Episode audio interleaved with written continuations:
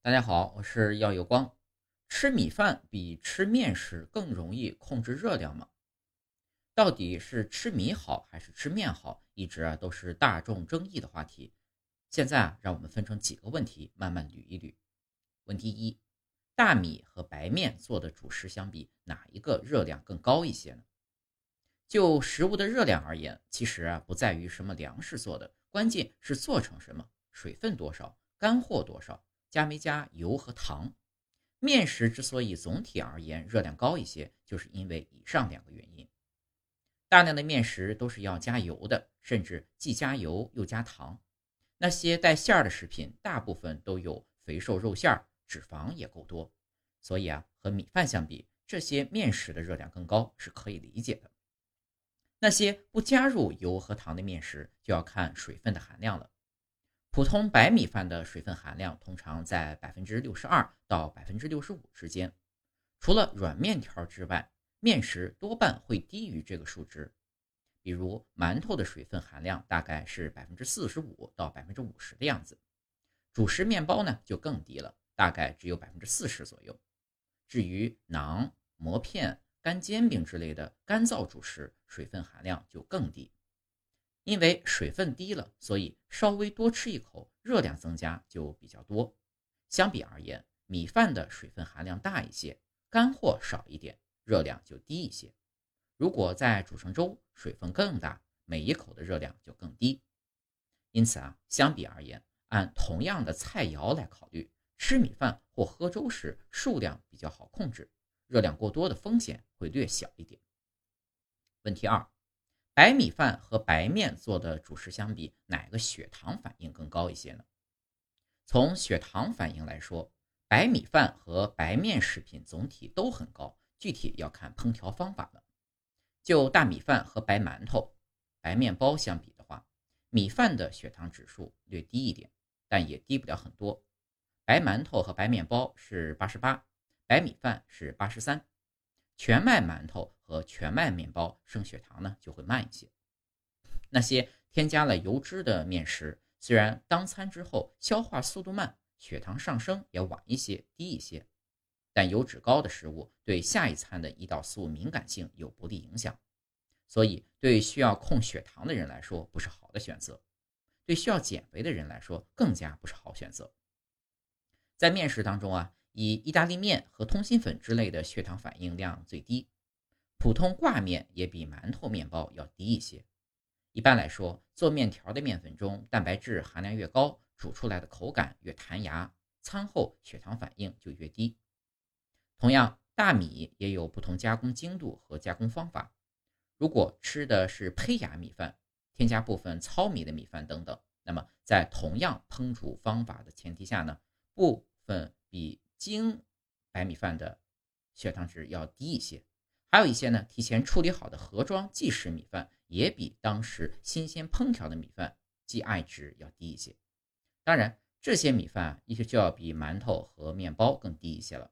所以啊，从血糖的稳定性角度来说，普通大米饭略占优势。问题三：有没有血糖反应比白米饭还高的大米食物？白米食物当中啊，的确有一些血糖反应比面包和馒头更高的，那就是白米粥和糯米食物。用精白米煮出来的白米粥呢，因为是煮的稀烂的状态，极容易消化，所以它的血糖反应比白米饭还要高。不过这些食物和大米类似，虽然血糖高峰比较陡，但不太容易引起低血糖。比较厉害的是糯米食物，他们吃了之后不仅升高血糖很猛。而且按同样的碳水量来说，餐后血糖容易降低到正常水平以下。那么，如果在糯米食物中再加入油脂呢？血糖上升会晚一点，但后期的血糖峰又大，持续时间又长。当然，这类食物加了脂肪，热量比白米饭更多，不适合需要减肥瘦身的人。所以说，对本身已经患有心血管疾病或糖尿病的不健康人群来说呢？炸糕、汤圆、粽子等糯米食物，以及肠粉、皮蛋粥之类碰到软烂的精白米食物，就更需要控制了。因为呢，它们的升糖值实在是太高了，比普通的白米饭还要高出一截。所以从控制血糖角度来说，糯米食品是最差的，比白面包、白馒头还要差。问题四：米食和面食怎样配合全谷杂粮？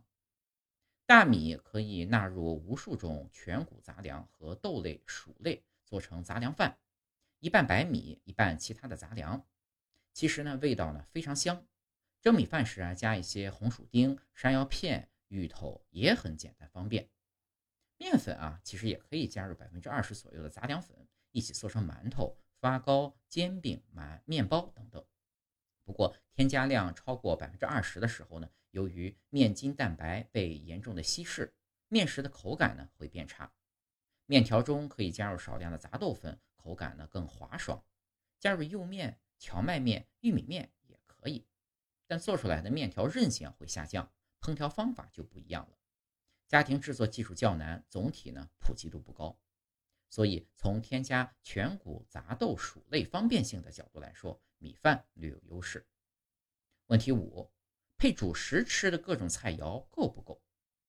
虽然白米饭的餐后血糖反应比面条、饺子、千层饼要高，但很多人都发现吃米饭比吃这些面食的血糖控制效果要好，而且呢也更不容易发胖。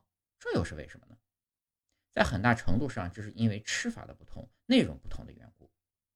除了白米营养价值低这个缺点，吃米饭的时候，食物搭配方面还是有优势的。我们很少会只吃一碗白饭，而是有肉、鱼、蛋、豆制品、蔬菜，而且呢，通常呢是荤素搭配，菜肴的量要比米饭多，这样就比较容易获得相对均衡的营养。吃面条的时候呢，面条一大碗，菜码和卤子只有一点点。所以，从充分配合各种菜肴的角度来说，还是米饭略占优势。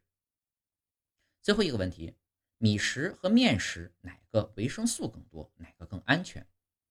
大米和白面一对一的比较是白面粉蛋白和 B 族维生素含量略高，但是呢，搭配菜肴之后，大米的劣势就不那么明显了。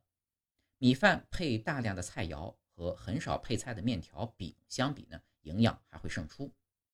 从安全性角度考虑，大米食物很少有过敏反应，而部分人吃面粉呢，有肤质慢性过敏的风险。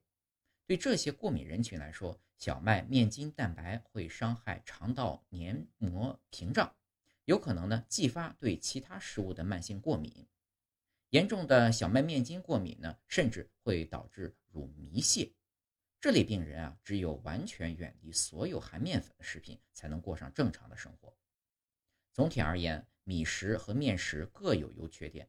无论白米还是白面食品，多吃都不利于预防糖尿病和心脑血管疾病，也不利于减肥。适度纳入全谷杂粮才是更好的选择。对于需要减肥和预防慢性疾病的人来说，减少主食中的油盐，纳入部分全谷杂豆，多配合荤素菜肴，才是健康吃主食的关键要点。